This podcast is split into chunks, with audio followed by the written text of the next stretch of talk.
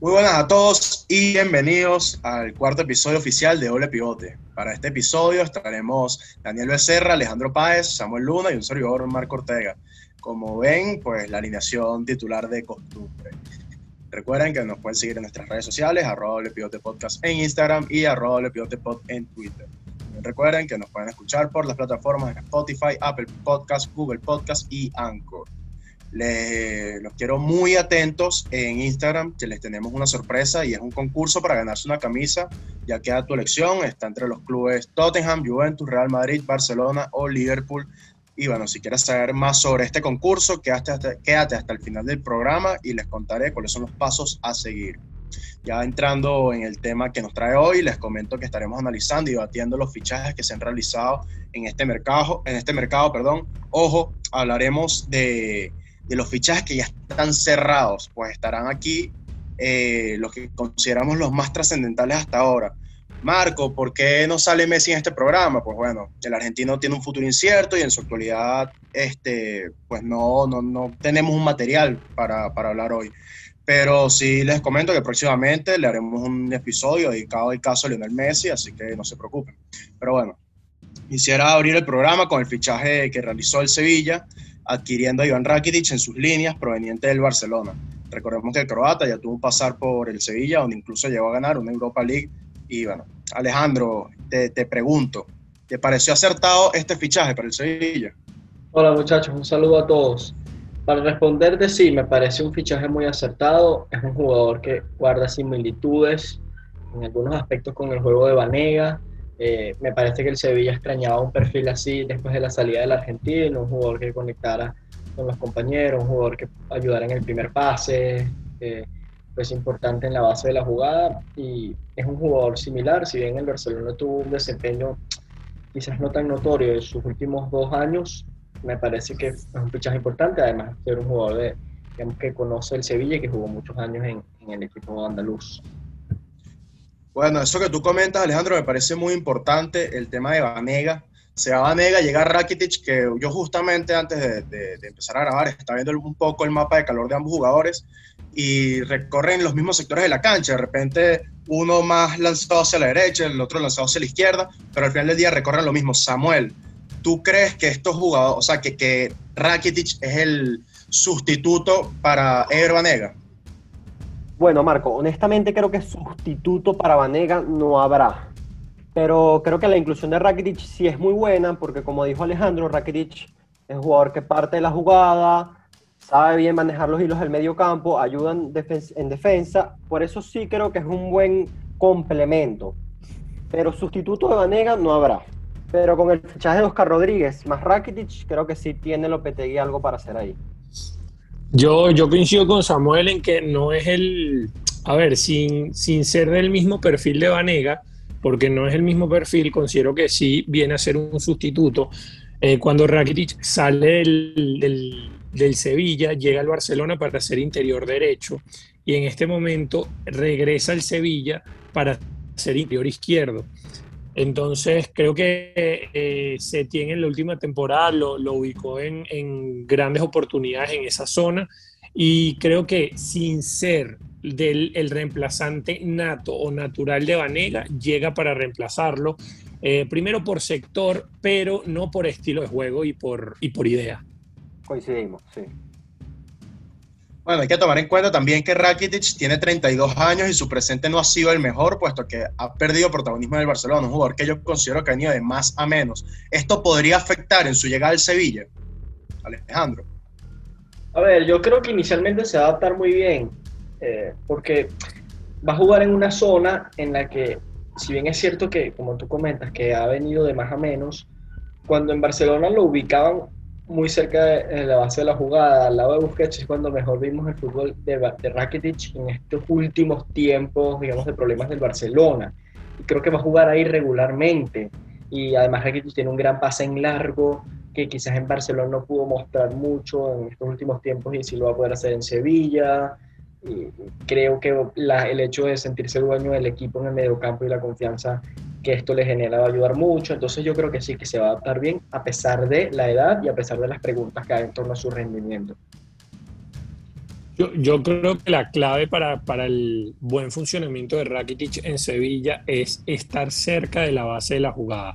Creo que un error que, que le hizo el Barcelona, hizo el Barcelona con Rakitic fue colocarlo a jugar entre líneas en este momento de su carrera, cuando a lo mejor el ritmo que necesita para jugar entre líneas no es el adecuado. Este, entonces creo que la clave, si bien puede ser ese interior izquierdo que se, que se sitúa al lado de, Fernando, es estar cerca de la base de la jugada sin ser la base de la jugada. Em, quiero hacerme entender, ser a lo mejor ese, ese jugador que se posiciona un poco por delante o al lado de, Fernando, creo que puede ser eh, un distribuidor o, o un jugador que gestione bien las jugadas del Sevilla. Aquí coincidimos, sí, y esto también puede permitir a Joan Jordan desplegarse como lo ha venido haciendo, darle un poquito más de llegada, un jugador que tiene buen recorrido, así que yo creo que sí es un buen mediocampo entre los tres. También quiero agregar que Rakitic es un jugador muy querido y conoce la casa, y eso tiene un plus a favor.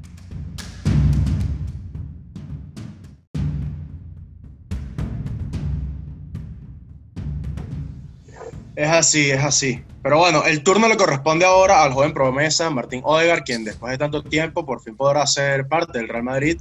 Recordemos que Odegaard firmó en 2015 con el Madrid y jugó en las filiales y a calidad de préstamo en otros clubes hasta la actualidad. El noruego estuvo la temporada pasada cedido en la Real Sociedad, donde demostró todo el nivel que ha adquirido. Daniel, te pregunto, ¿te parece bien que el Madrid haya tenido a Odegaard tanto tiempo fuera del club? Sí, la verdad es que me parece que el trabajo del Real Madrid como club con Martín Odegaard ha sido bastante bueno porque le permitió foguearse eh, en clubes que, le permitieran competir en primera división, que le permitieran tener bastantes minutos y rodajes eh, para ser el jugador que, es hoy en día. Creo que es un, excelente fichaje para la, para la temporada que, que viene para el Real Madrid eso sí, creo que hay queda, el Real Madrid tiene en esa zona un overbooking bastante importante y debe desprenderse de, ciertos jugadores para que eh, perfiles como el de Martín Odegar puedan tener importancia dentro de la temporada.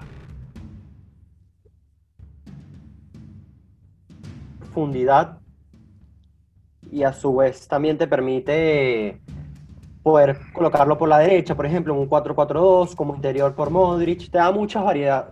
Y por eso creo que es una buena adquisición para, el Real Madrid.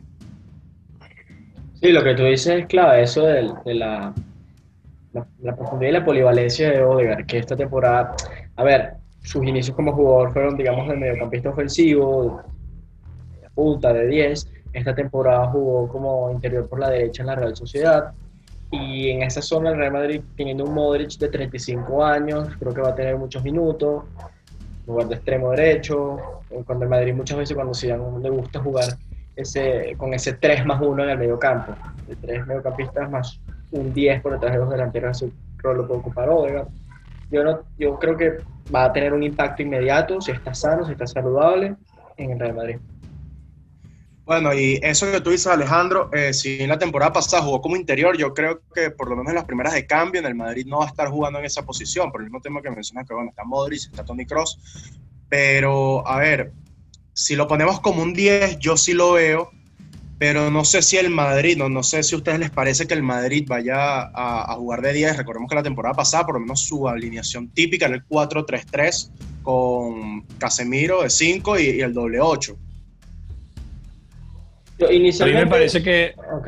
No, dale, Dani, A mí me parece que, que si dan en ese, en ese arbolito de Navidad que terminó usando, ese 4-3-2-1, Odegar puede ser uno de los mediapunta que, que se sitúan por detrás de, de Benzema. Ya puede compartir ese, esa posición con Isco, en su momento se vio a Modric, e incluso pudimos ver en, en algunos momentos a Feo Valverde retrocediendo por, por la banda, pero ocupa, eh, centralizándose más a la hora de atacar. A ver, yo eh, pienso que inicialmente va a ocupar ese rol de interior derecho rotando con Modric. Creo que los primeros partidos así lo va a, buscar incluir Zidane. Eh, me da curiosidad cómo va a ser, cómo, cómo va a resolver el tema del, extremo derecho. Yo creo que eh, en las primeras de cambio será Marco Asensio quien, Zidane le dé la oportunidad para que sea el extremo derecho titular del equipo. Eh, yo creo sí que, como dice Daniel, Odegaard puede jugar como media punta por la derecha en esta posición y creo que lo va a hacer. Sin embargo, creo que inicialmente lo que Zidane maneja en la cabeza es ponerlo como interior por la derecha, a rotar eh, mucho con Luka Modric. Recordemos una cosa, el Real Madrid no tiene un recambio, eh, digamos, nombre por nombre, del mismo perfil de Casemiro. En ese, en ese, sentido, muchas veces lo que hacía Zidane es poner a Fede Valverde de 5, aunque no es la posición ideal para Valverde, yo creo que puede resolver el puzzle que tiene en el mediocampo, eh, digamos, bastante aceptable con los nombres que tiene y, la cantidad de jugadores que tiene. Bueno, ya, ya para cerrar con Odegaard, ¿ustedes creen que, que, este jugador es lo que necesitaría el Madrid en la actualidad? ¿Es una pieza que podría encajar perfectamente en el esquema de Zidane? Sí, sin duda alguna es una pieza que suma suma y bastante para la rotación.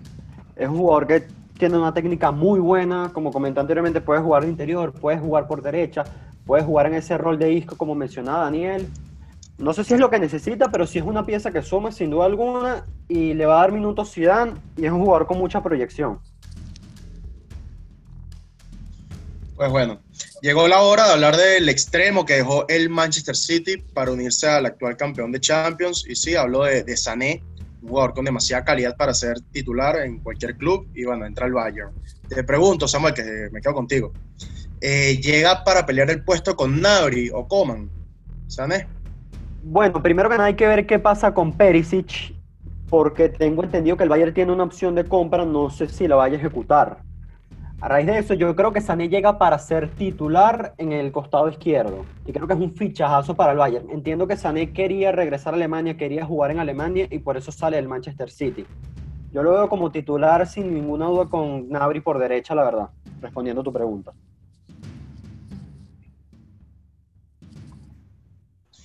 Bueno, yo, quisiera preguntarles este, si es realmente necesario este fichaje que está haciendo el Bayern, tomando en cuenta que la delantera de este equipo es su principal virtud y la defensa es su mayor carencia. Además, hay que tocar eh, o mencionar la posible salida que podría tener Thiago Alcántara. Entonces, no sé si de repente el Bayern se debería este, o debería fichar otro tipo de jugador. ¿no? no sé qué opinan ustedes, Alejandro. Yo, a ver, yo no sé si hacía falta, pero yo creo que es una oportunidad de mercado que tuvo el Bayern de Múnich. Eh, obtener a Sané por un precio bastante bueno y de la calidad de características y sabiendo que se puede adaptar perfectamente a lo que juega el Bayern, un extremo eh, muy polivalente, que puede jugar por izquierda, puede jugar por derecha, entra bien al área y además presiona muchísimo, que es algo importante para el equipo de Hansi Flick. Entonces creo que se adaptaría muy bien. En el momento yo creo que el Bayern exploraba la opción de fichar a Sané y se dio cuenta que el jugador se adaptaba al equipo y que además podía comprarlo por un buen precio, eh, pues buscó esa opción. Si bien es cierto que podría incorporar, o quizás pensaríamos nosotros que debería incorporar a un defensa central, dejar pasar así a un jugador de la talla de Sané y que en definitiva es aumentar un poco la jerarquía ofensiva del equipo. Yo estoy completamente de acuerdo en que se haya realizado este fichaje. No, a mí, a mí me parece un fichajazo en todo sentido. Me parece que, como dijo Samuel, llega para ser titular porque Perisic terminó la temporada como titular ante la lesión de Coman, eh, pero creo que ninguno, Coman no termina de, de, a lo mejor sí, en cuanto a calidad, ya ha demostrado que, puede ser ese jugador que necesita el Bayern, pero a lo mejor no en cuanto a consistencia, sobre todo por, el, por las lesiones que sufre constantemente. Creo que Sané también hay que ver cómo llega después de, tanto tiempo sin jugar debido Esa a su, es la gran pregunta.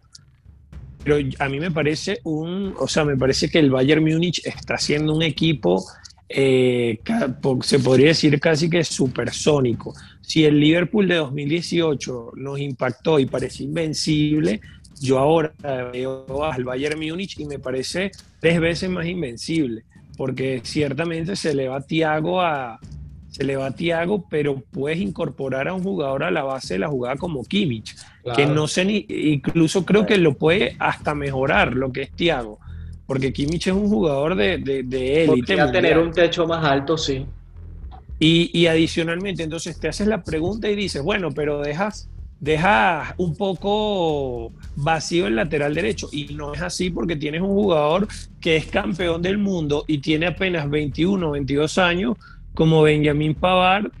Y, y la verdad es que ves que el equipo está sólido por, por todos los sectores del campo. Ahora, a mí yo no coincido en lo que dice Marco, que la principal carencia es la defensa. No sé si se refería en cuanto a perfiles. A ver, yo, yo, no, yo, no, yo no digo que sea la principal carencia, sino que por lo menos en lo que se vio en los últimos juegos de Champions, este, fue lo que peor se vio, se notó del equipo.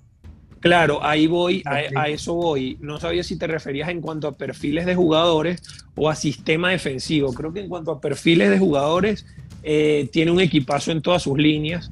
Eh, en cuanto a sistema defensivo, creo que sí tienen que mejorar, pese a que eh, aplastaron a prácticamente todos sus rivales. les hace falta mejorar. A lo mejor Boateng no es el jugador ideal para, para defender en un, en, un sector del campo tan adelantado. Creo que eso es algo que quizá tendría que mirar el equipo, pero me parece que es muy sólido en todas sus líneas. Yo también coincido que creo que las carencias del Bayern en defensa son más por sistema que por jugadores. A pesar de que sí quizás necesiten una pieza, sobre todo un defensa central, creo que las carencias vienen un poquito más por el sistema, que poco a poco lo irán mejorando. Y hablando un poquito más de Sané, eh, creo que encaja perfectamente con la apuesta de Flick, la verdad. Como dijo Alejandro, es un jugador que presiona en alto, un jugador que tiene muy buen movimiento, tiene muy buena pegada, tiene mucho gol, la verdad, para ser extremo y creo que va a caer como nivel de Sané. Pues sí, bueno, yo creo que Sané va a ser una pieza importante en el Bayern, pero como digo, yo creo que debería explorar otras opciones en otros sectores del campo y buscar eso, nuevos jugadores. Pero bueno, ahora quisiera hablar de dos laterales, eh, quisiera hablar de, estos, de ellos al mismo tiempo, y esto es porque uno sustituye al otro, y hablo de Hakimi y Munier. Hakimi se va, eh, pasa del Borussia Dortmund para ir al Inter de Milán y Munier pasa del PSG al Dortmund. Eh, Alejandro, ¿cómo crees que se adapten estos jugadores? Más que todo Munier, porque con Hakimi, bueno, pues yo por lo menos considero que se puede adaptar a la perfección al esquema de Conte, tomando en cuenta su crecimiento a nivel ofensivo. Sí, yo tampoco tengo dudas en la adaptación de Hakimi como carrilero derecho, siempre y cuando Inter mantenga su estructura de línea de tres. Eh, más dudas me genera la adaptación de Meunier, no tanto por adaptarse al rol de carrilero, que lo puede hacer y lo ha cumplido muy bien en la selección belga, sino por nivel. Yo creo que es un jugador que viene, viene de jugar muy poco, eh, no me parece que tenga el nivel de Hakimi, hay que ver si ofensivamente esto le va a pesar al, al Borussia Dortmund vamos a ver a qué nivel viene Monier, por más que interprete correctamente los movimientos que le exige una posición como carrilero derecho, qué tan efectivo va a ser en ataque y qué tanta influencia tenga en, el juego ofensivo del Borussia Dortmund. Aquí yo coincido contigo porque la verdad Munier, a pesar de que sí conoce, sí ha jugado de carrilero, eh, son, eh, tiene, está dos pasos atrás de Hakimi y el Borussia Dortmund depende mucho de sus carrileros del juego. Hay que ver si siguen jugando con ese 3-5-2 que cerraron la temporada o pasarán el esquema de 4-2-3-1 que también lo han probado en ciertos tramos de la temporada pasada. Pero el Dortmund dependía muchísimo de Hakimi en ataque y creo que Munier se queda un poco corto como reemplazo. Sí, yo ahí coincido con, contigo, Samuel. Creo que el, el Dortmund eh, pierde con la, con la salida de Hakimi, sobre todo en ataque, eh, porque Meunier no tiene esas mismas características. Si bien es un jugador que pasa al ataque, y, como dijo Alejandro, se adaptó en la selección belga a eso, no tiene la misma, la misma calidad ofensiva que Hakimi. Y ahora, hablando de Hakimi en el Inter, a mí me parece que es un perfil que a lo mejor mejora a los carrileros que están actualmente en, en, en el Inter. De hecho, creo que, creo que puede llegar para, para ser titular. De hecho, creo que llega para ser titular. Y, me parece muy importante eso que dijo Alejandro, que, que va a ser una pieza importante, valga la redundancia, que ya lo dije, si el Inter sigue jugando con línea de tres. Porque, a ver, las carencias defensivas de, de Hakimi son el retroceso. Ese retroceso se ve muchas veces, esas carencias se ven muchas veces tapadas por ese stopper por derecha, eh, que en este caso eh, lo seguiría teniendo en, un equipo como el Inter con esa línea de tres. Así que me, parece muy importante que para que Hakimi brille en, el equipo de Conte, este va a tener, va, debería seguir manteniendo ese mismo esquema. Al final eso que tú dices es lo que yo creo que finalmente le cuesta eh, la participación en el Real Madrid. Yo creo que sí, Zidane definitivamente no lo veía como un lateral derecho que, que, pudiese cumplir tanto ofensiva como defensivamente. Y es decir, él sabía que no iba a partir como titular en el Real Madrid y prefirió buscar minutos en un club Ahora, importante. Alejandro, Alejandro, te oigo, te oigo. por lo menos a mí, a mí me parece mal, me pareció un fallo de parte del Madrid haber dejado ir a Hakimi. Bueno, yo, Hakimi es un jugador que, coño, viene en crecimiento, viene en crecimiento. Y no solo eso, sino que eh, con el Dortmund aprendió eso, aprendió lo que es trabajar en sector ofensivo. Vale. Entonces se vuelve como un jugador más global, no sé, es mi, percepción. No, pero es que, lo, que la carencia de Hakimi nunca fue el juego ofensivo. La carencia de Hakimi fue el juego defensivo y como dice Alejandro, es lo que le cuesta a lo mejor no, no poder seguir en el Real Madrid, sobre todo por lo que está intentando Zidane o lo que demostró tras el, confinamiento por el, por el COVID, fue que quería un equipo que, que defendiera bien, o sea, priorizar lo defensivo y priorizar eh, tener el arco en cero. Y a lo mejor con Hakimi ganaba mucho en ataque, pero perdía la, el retroceso. Dani, Dani, yo te entiendo, pero no sé si por lo menos tú lo ves igual que yo. Ellos por lo menos por la banda derecha tienen a Carvajal y cuando ese el sustituto que tiene de Carvajal es Lucas Vázquez, no es un lateral derecho. Eh, yo creo que si hubiese tenido, a Hakimi, hubiese tenido a Hakimi en el banco y es otra cosa, no sé. Bueno, pero es que yo creo que, Hakimi no quería estar en el banco. Creo que a día de hoy Hakimi no es un jugador para tener en el banco. Sacar 40 millones por un jugador que ibas a tener en el banco toda la temporada, me parece un, al final un buen negocio. De hecho, me, me, me, parece que Hakimi, como ya lo dije, no va al Inter a ser suplente y va a jugar en una posición un poco más adelantada que de la que iba a jugar en el Real Madrid. Hay que también tomar en cuenta que, que el Real Madrid tiene a, ciertamente juega con, con Lucas Vázquez como, como lateral derecho. Viene, Odriozola. Odriozola parece que va a continuar en el equipo. Sí, pero, tampoco, no sé. Pero a ver, opinión, entretener a Hakimi en la banca y a Odriozola, yo prefiero, yo preferiría tener a Odriozola en el banco y sacar 40 palos por Hakimi. Yo coincido con Alejandro y yo creo que Hakimi tiene muchísimas carencias defensivas más de lo que creemos. Ofensivamente es un jugador muy bueno.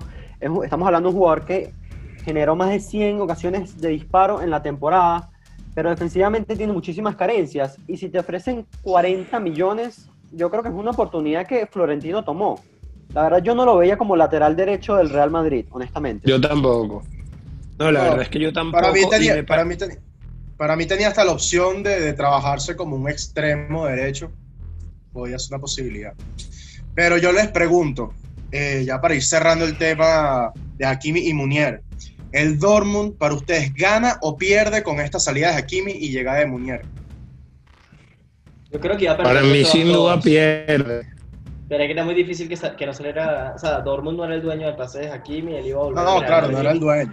Y creo que no iban a un carrilero derecho. Exactamente, no iban a conseguir un, un, carrilero como Hakimi y no descarto que cambien el esquema a volver a jugar con cuatro defensas, porque lo que aportaba Hakimi por, como carrilero era muchísimo, la verdad. Bueno, quisiera ahora hablar de algo un poco más global no de un jugador en específico, sino de un club, que es el Chelsea, quien ya tiene cuatro fichajes nuevos, que son Thiago Silva, Chilwell, Werner y Ziyech.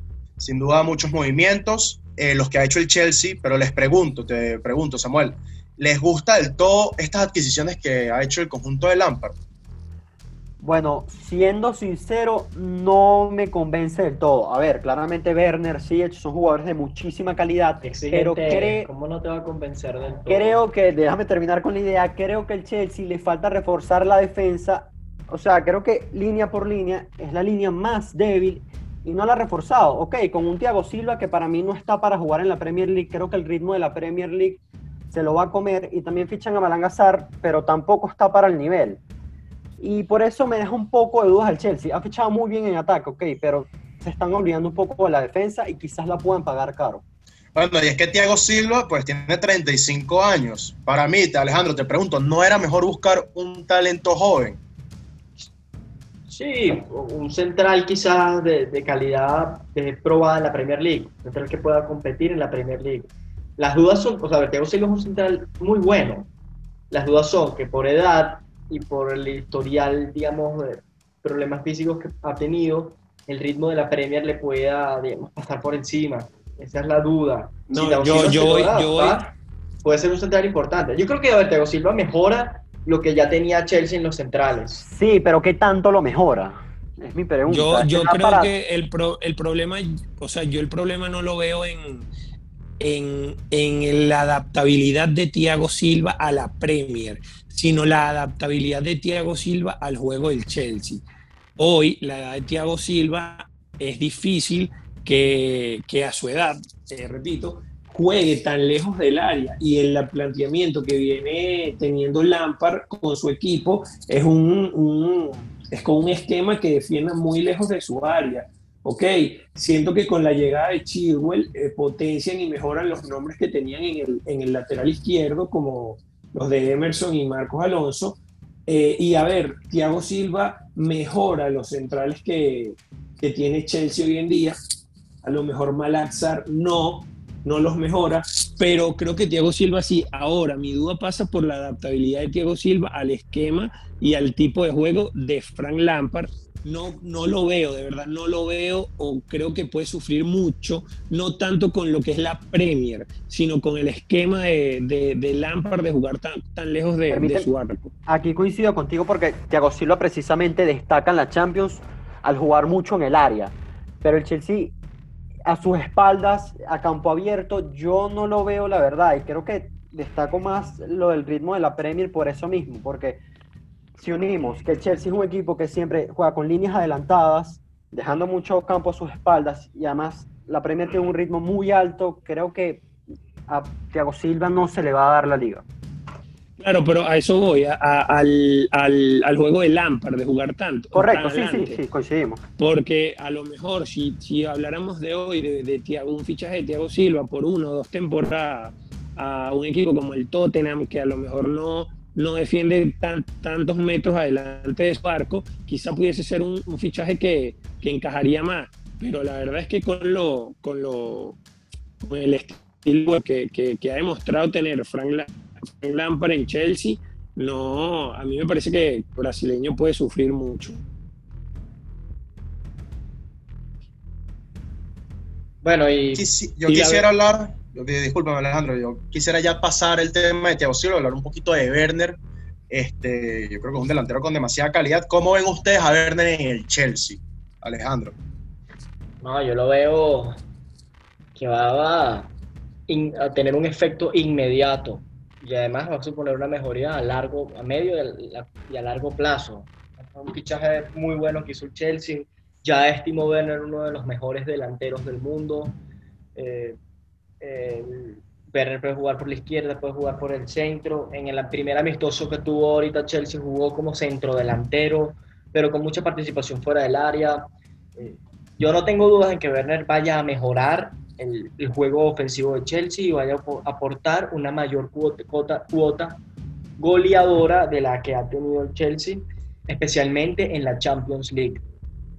¿Y consideran ustedes que Ziyech y Werner se pueden complementar? Sí, claro, totalmente.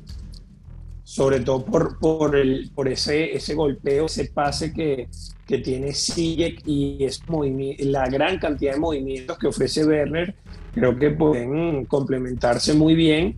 Y no solo entre ellos, sino también se habla de un hipotético fichaje de, de Kai Havertz, eh, también potenciaría muchísimo más de lo que está la, la zona ofensiva del Chelsea, porque si hoy evaluamos nombre por nombre lo, lo que es Chelsea en ataque, tiene dos jugadores por puesto y no sé si se me escapa otro, pero podría incluso tener hasta tres.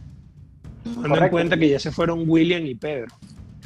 Y Werner también te, da muchas variantes en, ataque, porque también tenemos a Giroud, a Tammy Abraham, que son jugadores que saben jugar muy bien a espalda, y podemos ver a Werner partiendo un poco más como un extremo izquierdo y aprovechando ese juego de espaldas, sobre todo de Giroud, y sigue lanzando desde la derecha.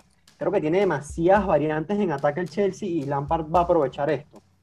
Quizás en el mediocampo hay un poquito más de dudas porque hay que ver qué pasa con Canteo o Jorginho. Yo creo que va a salir uno de los dos la verdad no sabría decirte cuál, pero hay que ver también qué pasa con el medio campo.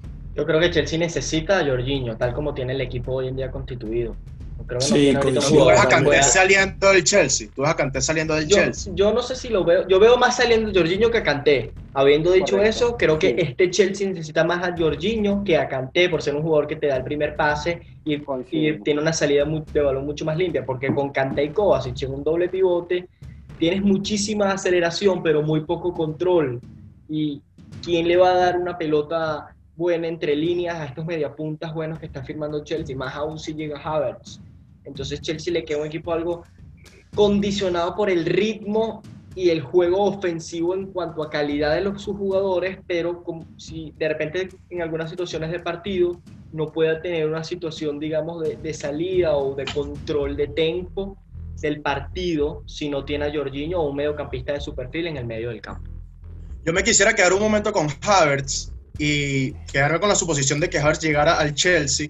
¿Cómo se plantearía el Chelsea en el campo? Porque al final del día, Havertz y Ziyech juegan pues como mediocampistas ofensivos.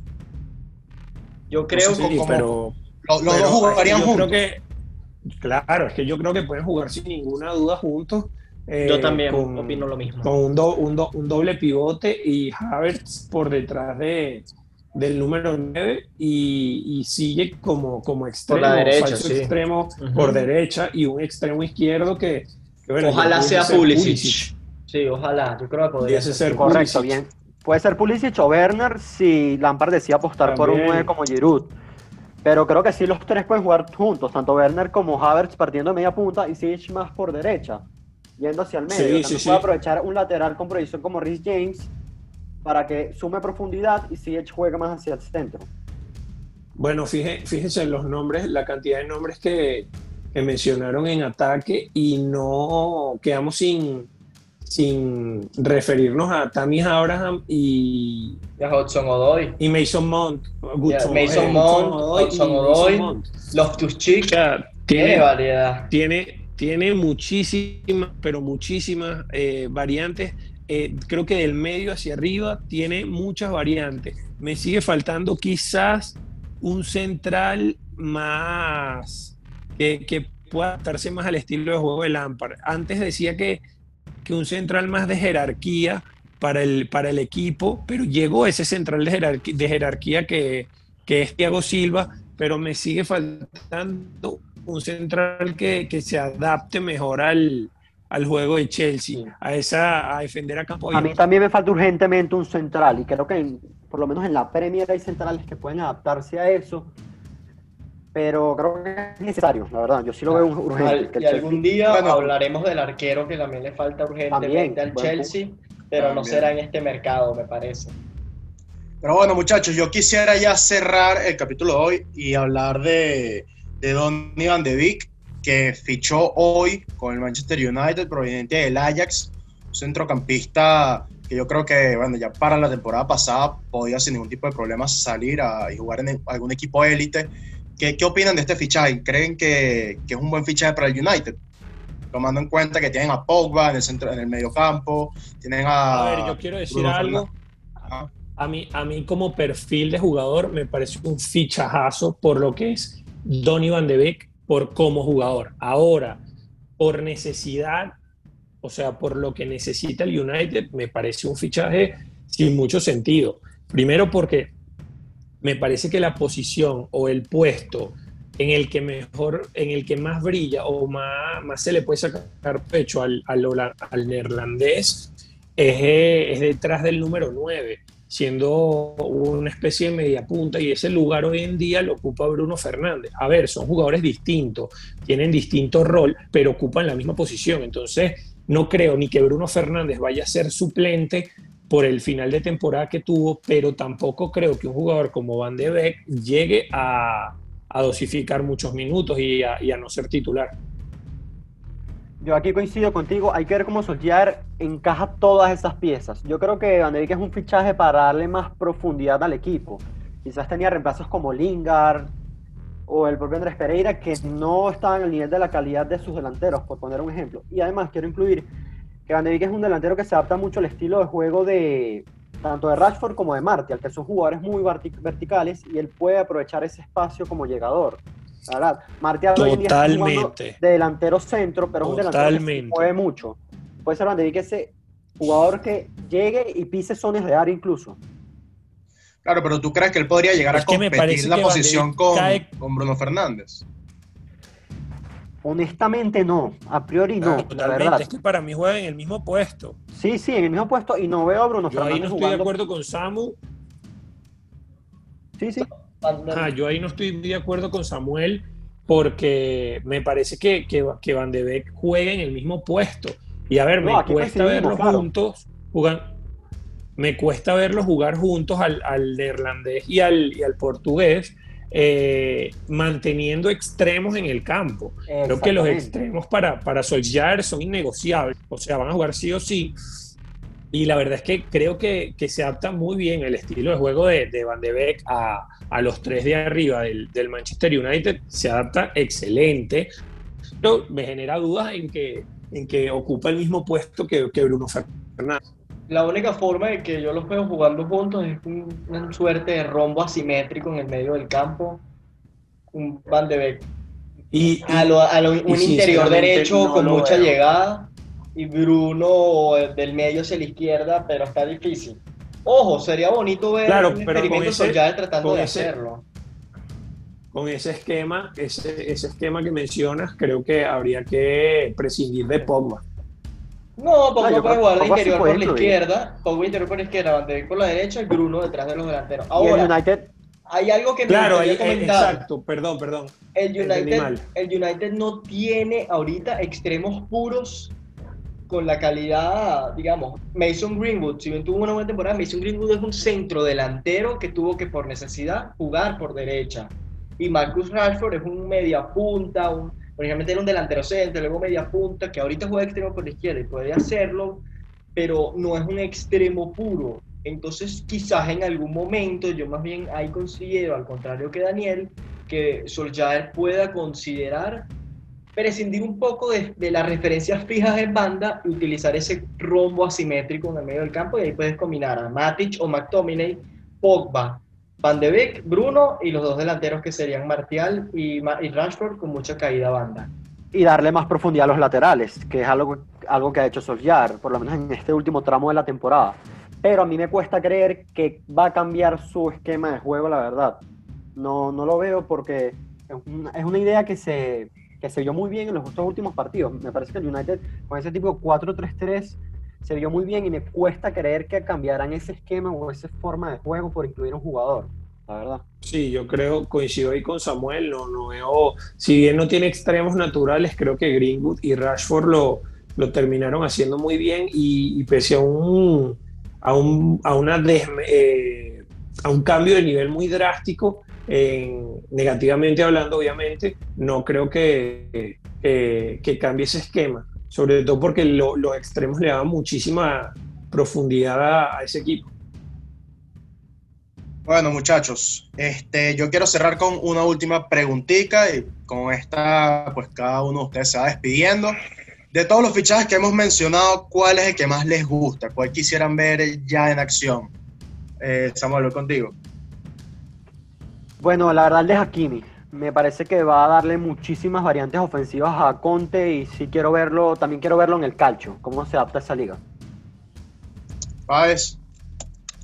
A ver, podría ser yo eh, fan de ver a Odegaard en el Real Madrid.